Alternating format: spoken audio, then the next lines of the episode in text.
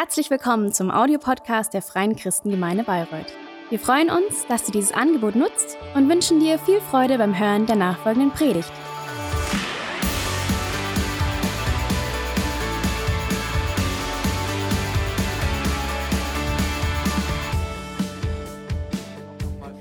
Great to see you. A big welcome from me too. My name is Kai Flottmann. I'm the pastor of this church.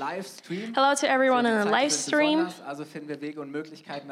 Also finden wir Wege und Möglichkeiten, dass Leute, die selbst heute Morgen hier keinen Platz gefunden haben, It's great that we have the possibility that even people who didn't find a seat this morning can Es sind immer noch über 200 watch the service online. jede Woche auch ähm, auf, auf diese Gottesdienste klicken und mit dabei sind. Und We still have a lot of Ja, people every week watching the service online. I think that's wir great. haben heute den zweiten Teil unserer Predigtserie. Das Today we have the second part of our Normal. Series nämlich, dass Gott The New Normal. Neues, ein ganz neues Leben für uns hat. Because I believe that God has a completely new life for us. Because He's the one who Letzten Sonntag haben creates and does something new all the time. Erwarten dürfen und dass And last week we talked about how we can expect something. Die Stadt war zerstört, Jerusalem, der Tempel. The crisis, the temple was ähm, destroyed in sie haben so den Jerusalem. Alten hinterhergetrauert und sie lebten And they were in grief for the old in, in things. der Vergangenheit. Und dann spricht Gott durch diesen Propheten Jesaja zu ihnen. And he talks to them through the prophet Isaiah. Ich, ich bin doch schon dabei, etwas Neues Look, I'm about to do something new. Don't you see it? das Alte, beschäftigt euch nicht mehr mit Forget about the old things, the yesterday. Vorne. Ich will I look Neues, ich will forward. was Großartiges tun. I want to do something new, something great. Haben, egal was war, egal And we were asked to have this expectation no matter what happened yesterday. God has something great for you tomorrow. wollen wir darüber sprechen, dass das And today, we're going to talk about zu tun hat, was für eine that what the new normal has to do with our Einstellung wir haben. inner condition of heart and our attitude. Einsteigen in einen Text, eine Begebenheit. ähm, I'd like to start off with a text in the oh, Bible einige Menschen, die mit einem, einem Anliegen kommen oder die Jesus mit etwas where some people came to Jesus. gemeinsam Markus 2, And we're going to read Mark 3, Mark 3, Mark 2, verse 18 to 22. And the disciples of John and of the Pharisees used to fast. Einige, eines Tages kamen einige Leute zu Jesus und fragten, And they come and say to him, Why do the disciples of und auch die John and of the Pharisees fast, but your disciples fast not? Jesus antwortete, And Jesus said to them, Can the children of the während sie mit dem bride chamber fast while the bridegroom is with them? As long as they have the bridegroom with them, they cannot fast. zusammen sind. Und niemand flickt ein altes Kleidungsstück mit neuem Stoff. No man also sews a piece of new cloth on an old garment, Loch im alten else the new piece that filled it up takes away from the old, and the rent is made worse. And no man puts new wine into old bottles, Sie würden platzen, else the new wine does burst the auslaufen und die bottles, and the wine is spilled, and the bottles will be marred. But new wine must be put into new auch eine Redewendung, bottles. Die wir haben, zu sagen, hey, neuer Wein muss in neue Schläuche. New wine has to be in new erstmal. Also tubes. Jesus wird hier mit einem Thema konfrontiert. Jesus is confronted with a darauf mit drei, topic ähm, and he answers with three examples aus dem Alltag. Und die werden wir uns heute anschauen. from everyday Aber life. Auslöser ist eben, dass er mit einer Frage konfrontiert war. He's confronted with a question Frommen seiner Zeit, also die, die by the really religious people who wanted to führen wollten. Die gesagt live a wir wollen es righteous life before God. They said, We keep his laws. entscheidend war, die nämlich für sie ein, ein And it was such an important question for them. Whether man you do it and how das ist das große you fast. Es ging ums Fasten. That was the big topic. It was about fasting. Die, die Johannes war dieser wilde Prophet. And we read that the disciple of John, der da in he was this crazy prophet den Leuten sagt, hey, who was in the um desert alten Leben und wendet and said, euch Gott wieder "Turn back from your old lives, turn back to God."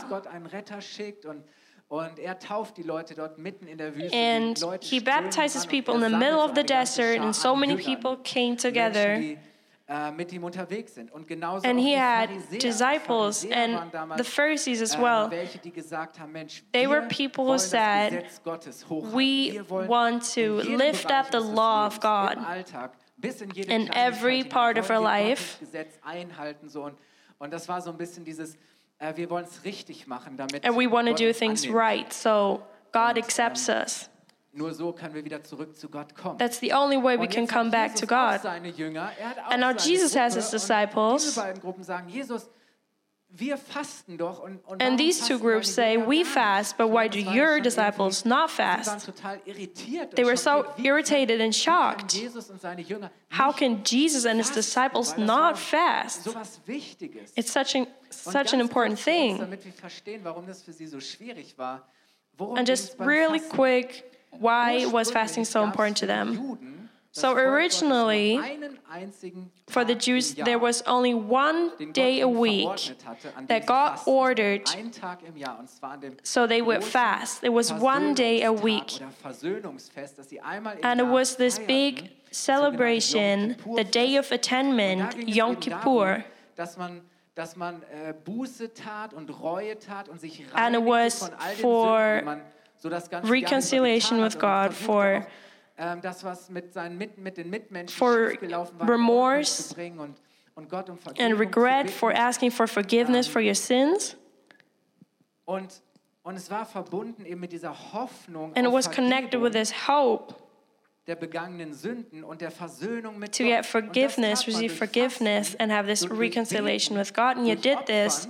Through fasting, praying, durch Fasten unterstrich man irgendwie so, wir meinen das ernst. and through ordering sacrifices. aber eigentlich immer nur daran, dass das, was man da tat, irgendwie nicht wirklich half. But actually, it just was a reminder of how it wasn't the final solution for salvation. wirklich wieder zu Gott bringen konnte. It was something that couldn't really bring them back to God. Jahr für Jahr, You did it every year, es dich daran, each year, dass es noch keine Lösung für But actually, just reminded you that there was no solution for the problem yet. So haben die Juden Jahr, Jahrzehnte, Jahrhunderte lang dieses, dieses Fest gefeiert. Und So the Jews celebrated this Jahrhundert vor Christus, for kommen die Babylonier. centuries. And then in the Israel ein und 6th century before Christ, Jerusalem, die Hauptstadt, the Babylonians Stadtmauer ist- liegt in Schutt. came to Jerusalem and destroyed the temple oh of Jerusalem, Gottes, der Ort, wo sie Gottesdienst the place where they wohnte, mit ihm, celebrated the service was destroyed. Deprimiert. Und nicht nur das, sondern ein Großteil der Bevölkerung. And they were depressed, and a lot of the people were deported ganze babylonische Reich. Warum tat man das? and dispersed all across the country, all across the kingdom. Und die Juden So their gedacht, hey, wir identity was destroyed. Kommen, die Feste feiern, Gottesdienst feiern. So was tun wir, damit wir nicht vergessen, zu wem wir gehören und an wen wir glauben. Wir müssen mehr So, what do we do to remember who we belong to? We need to fast more. Man, das zu einer Sitte wurde. So man fastet So nicht fasting- nur einmal im Jahr, sondern man fing an, öfters zu fasten. Fasting Und es war became a custom, and you didn't fast once a year. You started fasting more und der Reue often. Über die Sünden, And it showed that it was, it was a way to express your sorrow, your grief, and regret vor Augen hatte. over the, about the sins of Israel. Alles ist weg.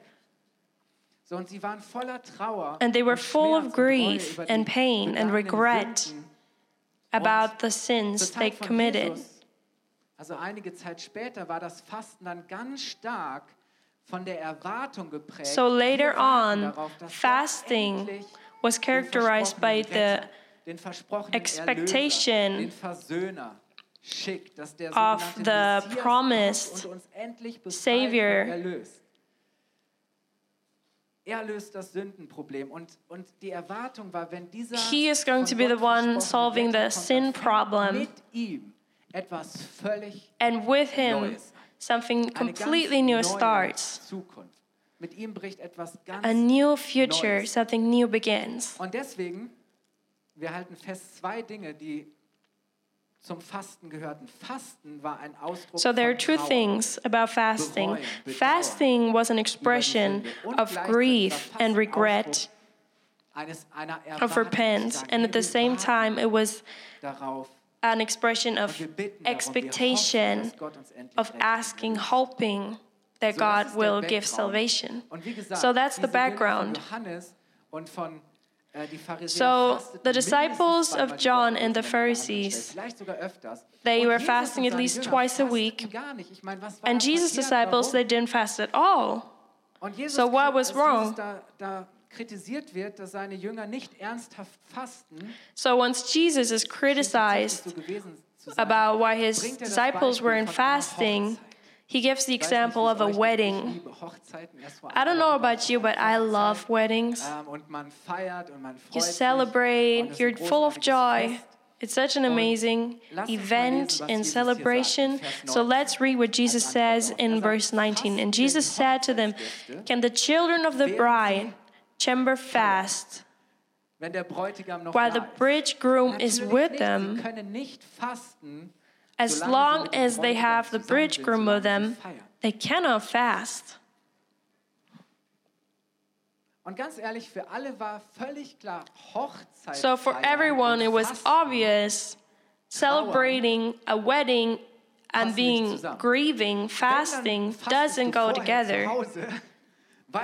You can maybe fast at home feiern, dann gibt es ein üppiges before- Buffet und wir werden all die Before the wedding, because there was going to be an opulent uh, so dick ist. Nein, food at the geht immer noch wedding.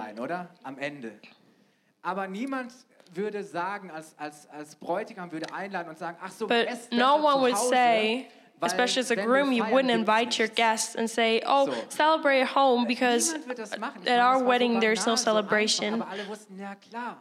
Aber alle wussten, ja klar. No one would say that. Juden, für die Juden And it was so obvious, especially for the Jews, weddings were the most Ich meine, würden wir joyful celebrations of untertreiben, aber ganz life. Honestly, andere, wo so viel Freude war, I've been to some weddings that were so joyful with a lot of dance and happiness. Juden, ich sag euch, wenn But the Jews, I am um, telling you, if they celebrate, they anders als wir really celebrate.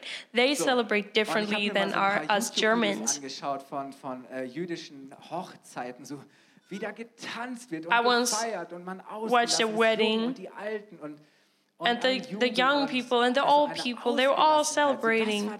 Das war dieses Bild, Herr, Such a freedom. dass wenn man Hochzeit feiert, Unimaginable that trauert und fastet. you grieve while Das war dieses Ding. celebrating. Und, und das Bild, a wedding and you ihr dürft es fast. gerne einblenden, ist, ähm, Fasten und Feiern passen nicht zusammen. And that's what Jesus says.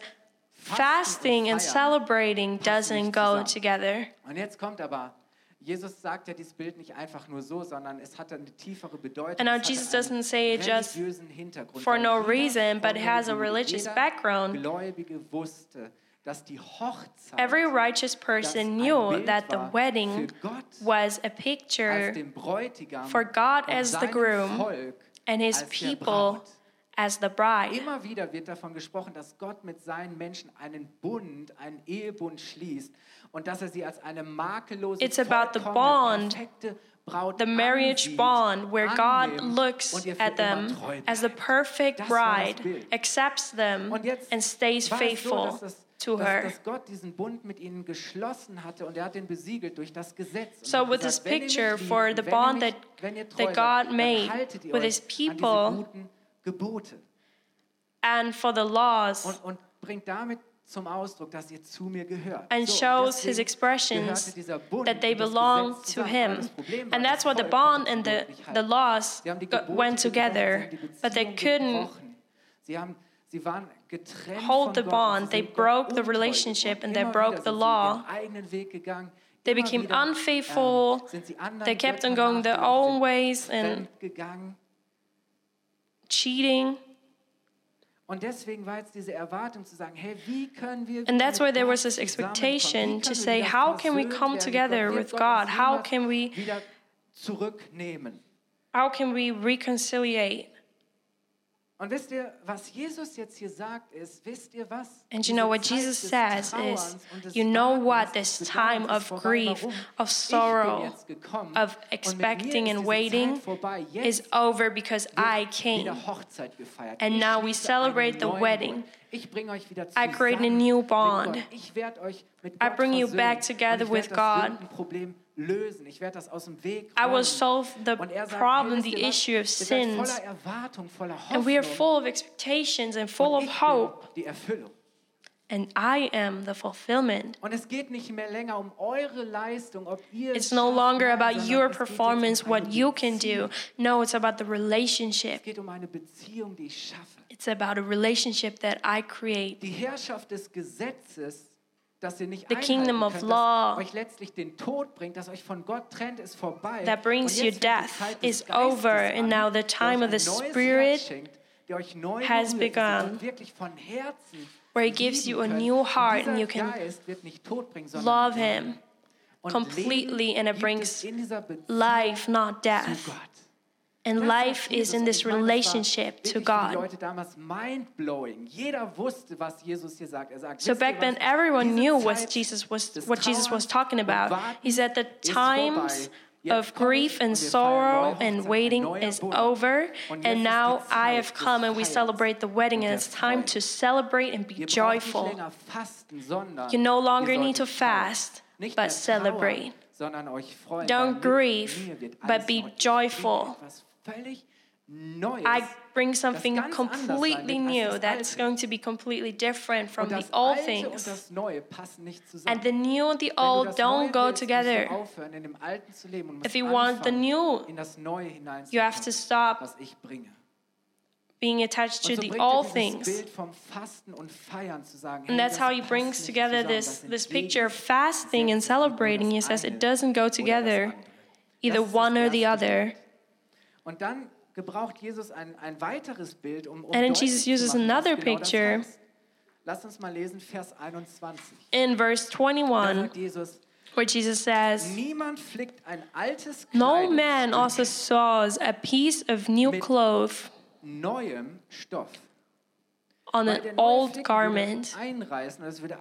Else the new piece that Schließlich fill wäre it up takes away from the old, and the rent is made worse. Und ich meine auch wieder so, so banal oder ganz ehrlich, ihr Ladies, stellt euch vor, ihr habt ein Kleid, So, das ihr immer ladies, imagine you have das ihr immer a dress that you Aber irgendwann zehn always Jahre nach wore, der Hochzeit merkt ihr irgendwie, and then 10 years after a wedding, maybe, you realize, oh, Kleid ist verschlissen. this- this dress is no longer good. Maybe it's würdest doch nicht auf maybe it's torn. Ähm, worn out. Völlig neues, niegelnagelneues So you would never, ein kleines Stück davon rauszuschneiden. If you get a new dress, cut out a new piece, take it, and patch up your old- oder zu flicken. Ganz ehrlich, wer your old clothes. Honestly, who would do that? No one, because the neu, nur weil old clothes, the rags, they stay rags. And at the same time, you would also destroy the new one. So it was logical, it was obvious, wird kaputt gehen. because both would break, both would be torn.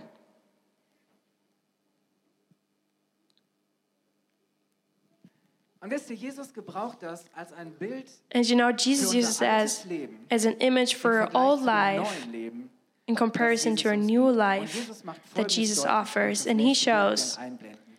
Wisst ihr was? Ich bin nicht gekommen, um ein bisschen I didn't come und das to, to patch you up, zusammenzuflicken. Ich to patch up the old things and sew them together. Ich.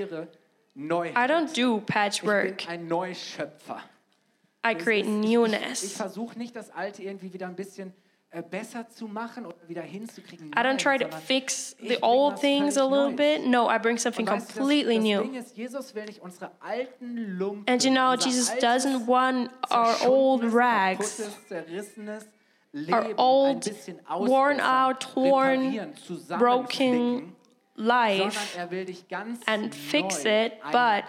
Er He wants to, to give us a completely new dress, a completely new life. Das ist das Bild. Aber ganz ehrlich, so oft versuchen wir das Alte, das Kaputte, das But honestly, das Fehlende, das So Defekte, often it das happens that we, we try to do the worn out, the torn, bad, Neuen, das Jesus uns schenken will, and broken. zu flicken. Oder in We Ordnung try to patch it up. Was meine ich damit? Wisst ihr, so oft sagen wir, But Jesus doesn't want to patch them up. So what do I mean? unter diesem Gesetz So often we keep Verurteilung und der living Leistung und ich schaff's under the law, under the condemnation and the judgment. Where we say, I can't do it. Bisschen, ich nehme ein bisschen Gnade So we take a Und ich nehme little bit of grace and we take a little bit of forgiveness and I take that das, was ich nicht hinkriege. and I put it onto das so ein the parts of our life where I, I can't do it. Da ist noch so viel Where something's Lüge in uns, missing. Or we say, oh, there's so much, so many lies and our own opinions. nehme ein ganz bisschen And so I take a little bit of truth von Gott. Ein From God. Wahrheit. Nur das, A little bit. Just oder was mir the one that's just right for me right now. in meinem Leben zu the one that doesn't look good in our life, so patch it up, to wundern wir uns, hide it, wirklich in der ganzen Wahrheit leben, die Gott uns schenkt. Und wir and then we're wondering instead of living in the full truth that God gives us, a little bit of truth. But leben wir noch immer im actually. We still live Wisst ihr, da ist in the old. Unser, unser alter Mensch, so viel Egoismus, so viel There's so much Stolz. Und wir sagen, selfishness and pride. An der, an der richtigen Stelle, wo es mir passt. And we said, okay, maybe at some right spots, maybe a little bit of humbleness, a little bit of fear of God, höre auf Gott. a little bit listening to God. So oft leben wir in unseren alten Gewohnheiten, in So unseren often we live in our old habits, Und dann sagen wir, ah ja, aber weißt and then du, we say, oh, you ähm, know, ich nehme ein, ich nehme ein bisschen Jesus-Lifestyle. I take a little bit of Jesus und da, wo es mir lifestyle, and wherever it fits. I will listen to what he says. wie Jesus Lifestyle aussehen muss, oder? And we all know what Jesus lifestyle looks like. So we take a little bit that fits right now. Von neuen und a das bit of this new things, and patch it upon the old. So oft leben wir noch in, in all diesen, in allen Sorgen und So often we live with the old worries and frustration and all of those okay, ich komme am things. Sonntag in die Kirche. So I say, oh, okay, I come to church on Sunday, and I'm getting a little bit bisschen gut. Und dann- encouraged, and it feels a bit so good. Meine Dosis Glauben ein bisschen get my little hilft mir so Bit of faith, and it helps me to somehow patch it up and keep it together. So oft sind wir voller Verletzungen You know, so oft we're full of- Enttäuschung über die, full of pain and- and all das, was in der So hurt about all the things that happened in the past.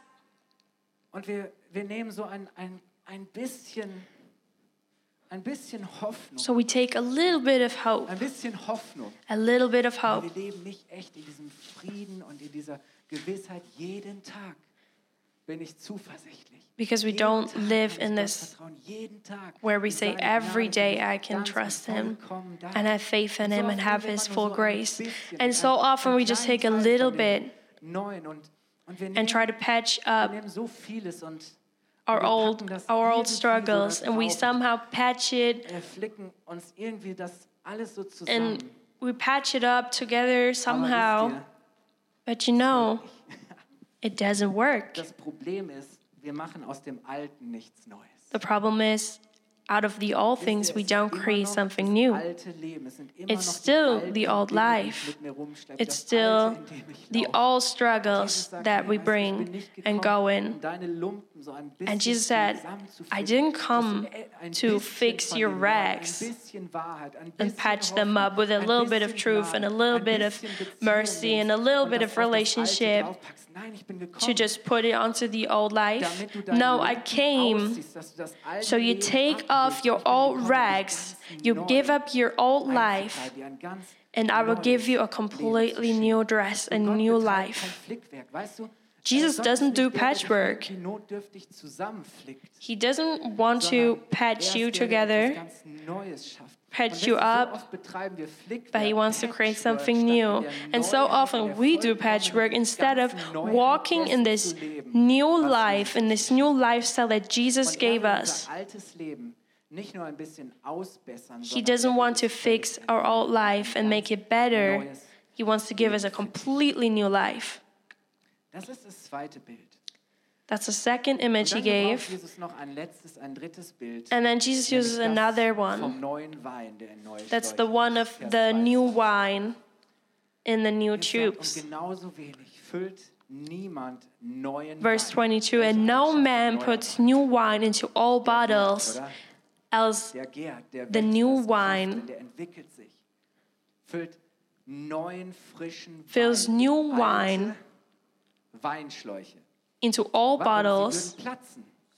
Else the new wine does auslaufen und die burst, the bottles and the wine is spilled, gehört in neue Schläuche. and the bottles will be marred. du kannst nicht das And here Jesus says again, you can't take the new things and try to press it and put it into the old things. Das Neue muss in, in, in was ganz Neues rein. The new has to also das Alte und das Neue get into something new. The old and the new doesn't go Und wisst ihr, together, don't go together. meinen Wein gerne aus Flaschen. Ich finde das You know, I love to drink my wine out of a bottle. hier in Oberfranken unsere Bocksbeutelflaschen. Und Here in Oberfranken, we have our kennen wir nicht. Also die Bocksbeutel kann man, kann man schon auch kaufen, bottles. So. Da ist dann so ein Zapfhahn dran. Ähm, aber das sind nicht wirklich Schläuche, das ist irgendwie Kunststoff oder so. Aber but damals, it's not really damit wir es besser tubes, verstehen, it's ähm, something else. But back wurde then, Wein to so in understand it, Amphoren, in irgendwelchen you didn't use uh, Terrakotta-Krügen, Behältern amphoras, aufbewahrt, sondern man nutzte Tierhäute. but you use animal Beispiel skin, von you Ziegen use oder Lämmern. um, vessels out of leather, Das waren so, so äh, flexible Gebinde, Lederbehälter. Wineskins Und da wurde es aufbewahrt made und, from leather. ähm, And that's that was a good way to, to also aus, aber in transport wine. And I know it doesn't really look uh, really benutzt, heute nur noch so appetizing, but in, in Spain, it used to be done tatsächlich so diese for a really long time. You really took this und dann hat man animal skin Keine Ahnung, die Beine zugeknotet und dann and then somehow knot together the gehabt, da hat legs of it, and then you have an opening. Und ihr könnt mal das nächste Bild einblenden. So sah das dann And here you can see in the next. So, Uh, weißt du, das image, konntest du gut this is what it used to look like in Portugal. Ähm, so, hier, der Wein im Schwein. Ähm, The mag ich mir wine inside of the pig. tatsächlich, jetzt nochmal ein Bild, wie das damals zur Zeit von Jesus aussah. So this is an image of how it looked in the times of Jesus. Lederbehälter und den You had this goat skin, this- und dann hast this leather- Öffnung und so konntest du halt diese this leather vessels, and this is how you could ähm, transport the wine das war das Bild. well. Jeder von uns weiß, Leder bleibt nicht immer jung und geschmeidig. And you know, leather doesn't always Ledersofa musst du auch manchmal stay fresh and äh, new. polieren oder da- meine Lederjacke so, wenn ich durch den Regen gegangen bin. When I walk through the rain with my leather jacket, I, I notice, oh. Ähm, und Jesus sagt, the, the leather gets uh, chapped. And Jesus says, of course, der alt ist und ich tue da jungen, frischen, if the neuen Wein rein, vessels are old and the, the new wine is put into it, it's going to burst. so, beides nicht gut. The er vessels is broken and the, the wine is spilled. And he says, the old doesn't fit into the new. Ein Bild für unser Herz und ihr könnt das dritte Bild einblenden. Was Jesus hier gegenüberstellt, ist: Hey, bist du statisch? He says, "Hey, are you static? Oder bist du elastisch? Or are you elastic? Are you flexible? Kann Gott dich stretchen? Can God stretch you? dein Leben, das Neue, das Gott dir schenken möchte, kann, kann dein Leben das aufnehmen? Bist du Can your life take in? Und das ist ein Bild für what he gives you? Are you static or are you elastic? unserem Leben tun, etwas ganz anderes. It's an image for your heart. Sometimes He wants to give us something completely new, but our heart is so is so petrified, is so rigid and so stark, dass wir narrow-minded nicht fassen können, dass wir nicht mit dem Neuen umgehen können, das Neue that we can't was Gott eigentlich in unserem Leben tun möchte. keep what He gives us Aber and wants ihr, to do in and new in our lives. Kann, sich entwickeln kann, was Gott But you know, to schenken, unfold our tun lives muss unser Herz, weil Gott gibt immer and accept and receive what He gives Herz us, the new things. Our heart needs to be elastic and flexible. It needs to be alive. Und deswegen sagt schon damals der Prophet Hesekiel, hey, And that's why Ezekiel says already, Not a heart of stone that isn't flexible and soft and er can receive. Das wird He wants to take this heart out. mehr sein, sondern No er more death and no more law. neues Herz schenken. and wants to give us a Heiligen Geist. Der completely new heart. Lebendig machen. He's going to make, the Holy Spirit is going to make your heart alive so you can love the und weil ihr Lord sondern- and don't need to do it from your own, through your own strength. Aus, aus tiefstem Herzen Gott lieben und ihm mit Freude dienen. But from the depths of your heart, you can serve Him and praise the Lord. Ja, And that's genau. the difference. Kann man auch mal klatschen, Dankeschön.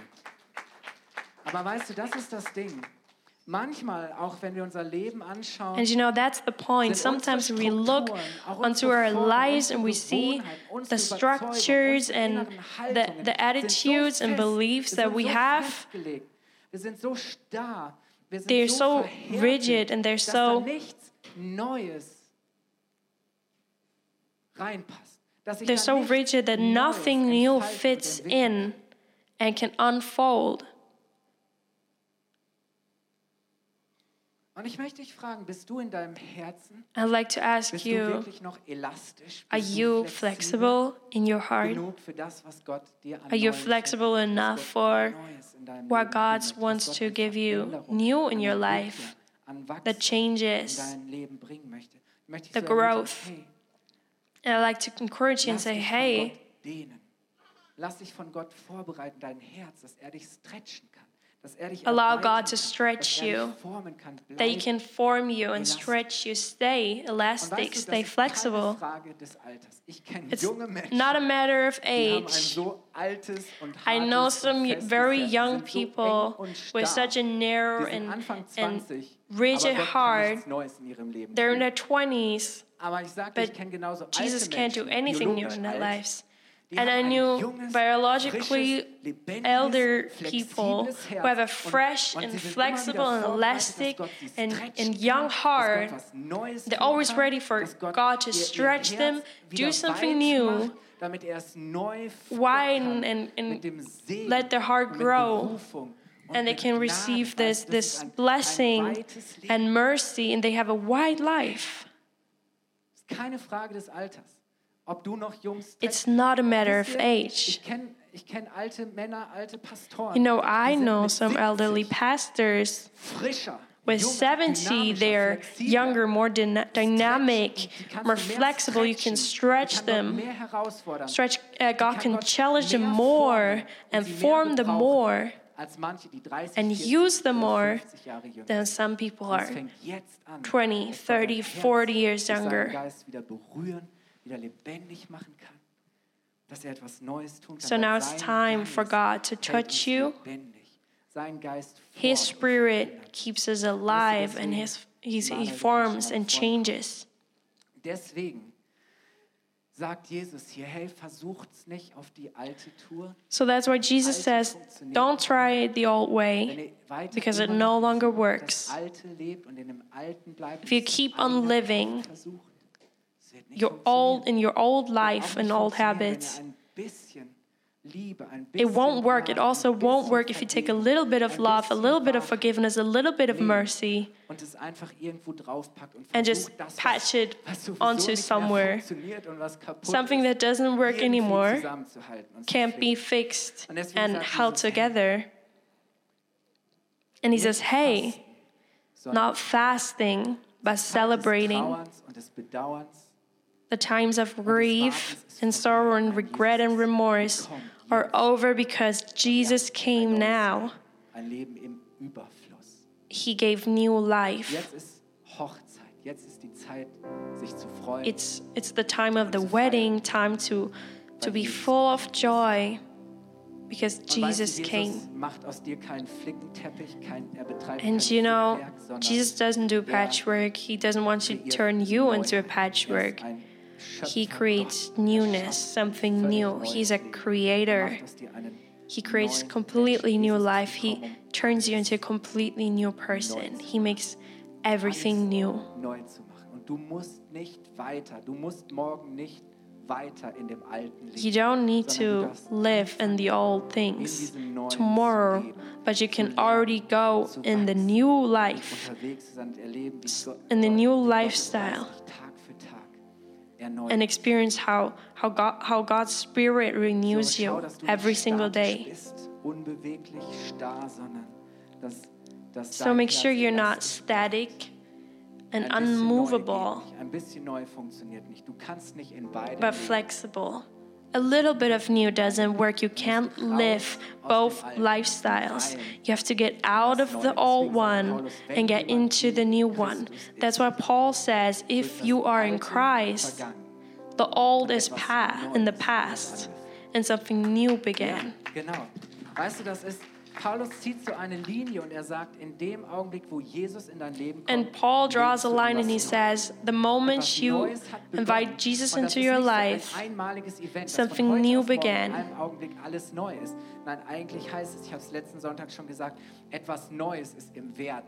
Something new is in the coming. Jesus wird das, was er it continuously changes and er wird es erfolgreich zu Ende is renewed. Oder? Er wird dich wirklich neu machen. Das and ist we so will großartig. he will fulfill it. And that's Und so amazing. ist eine neue Zeit für dich. Gott hat ein neues Leben für dich. Jesus ist nicht am Kreuz. And that's why I say, für deine Sünden, Hey, it's a new time for you. Jesus died at the cross for your sins, for your pain, for your suffering. Damit du weiter in dem Alten lebst. He didn't die for that so you would keep living in the old things, so that you're still chained, but He came to Er free you. gekommen, um Freiheit zu bringen. He came to Er bring freedom. Ihr, Jesus sagt, der Feind kommt, No, um Jesus says the enemy comes to steal, to kill, dass sie Leben but I came Leben im Überfluss. to give life. möchte euch einladen, aufzustehen. Ich möchte beten. I'd like to invite you to stand up, Morgen hier und sagst, and I'd like to pray. eigentlich, wenn ich ehrlich bin, bin ich mein altes Leben satt und ich Maybe you're here this morning and you say, Actually, I'm so tired of my old life. I can no longer do it. dass ich getrennt bin von Gott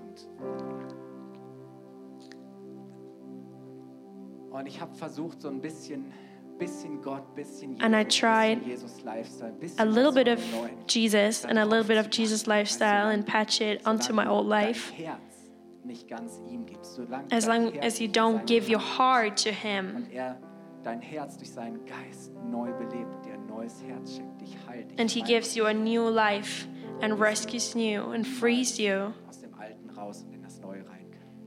you're never going to get out of the old into the new. But you can say today, Jesus, I want to live with you. Please start making a new person out of me. If you we like to close our eyes and say, if you say, I want to leave the past behind me and dieses neue Leben zu leben. and live this new life, dann hast du heute Morgen die Möglichkeit, dich für Jesus zu entscheiden. Und then you have the possibility this morning to say yes to Jesus. Yes, Jesus, give me a new life. Er wird deinem Geist, And the Holy Spirit Herzen bezeugen, dass du ein geliebtes Kind Gottes bist. is going to witness dich niemand dich trennen kann von that you are a child of God and nothing can separate you from His love. ähm, und du sagst, Let's keep our eyes closed. If you say yes, I want this new life. Then just lift your hand real quick. Give God a sign. Just a real quick sign. Maybe you're here this morning and you say, I've been Walking this path with Jesus for a long time, but it doesn't feel new. It doesn't feel fresh. It doesn't feel alive and I notice how my heart is so static and I'm no longer open for something new that God wants to do in my life. My heart- my heart turned hard. Geist Dein Herz heilt, dein Herz berührt. Just ask Him to move, to change, touch your heart Leidenschaftlich zu lieben. again so you can love Him full of passion again. Werde ich dich auch in das Gebet einschließen. Wir, wir wollen jetzt gemeinsam beten und wenn du magst, dann kannst So du now deine let's Hand pray all entgegenstrecken. together. Wir And you wollen can just gemeinsam beten. stretch your heart, your arm towards Ich God. danke dir für jeden, der sich gemeldet Father, I thank der you for Ja everyone who, sagt zu einem Leben. who says yes to a life with Ja, you. nicht mehr unser, unser Wille und dass wir alles unter Kontrolle haben, sondern wir geben uns And no longer our wir will, but we give ourselves to you and want to live a new life, Father. I thank you for filling them now with the Holy Spirit. Dass sie geliebte Kinder Gottes sind, dass, sie, dass ihnen vergeben ist, dass sie versöhnt sind. They are children of God, they are forgiven, and they have a future and hope. a new life with you. Thank you, bete für alle, die Jesus. schon lange unterwegs sind, I'd like to pray for those Herz nicht mehr flexibel who have been going with you for a long time, but their heart is no longer flexible. They can't receive something new anymore. I ask you to make their heart soft again so they can receive what you want to do in their lives. For the change. The newness in, in hope and in truth. Du Beziehungen und Ehen erneuerst, Herr. That you want to renew erneuerst, dass du Dienste marriages. erneuerst, dass du Menschen neu belebst, dass du deine Kirche neu erlebst. That you bring new life into church, du uns als Kirche. Lass uns eine into relationships. Let's be a church that's alive Danke, Jesus. für after your heartbeat. Danke, Jesus. für Thank you. Jesus. Thank you, Jesus, for everything new that you've done.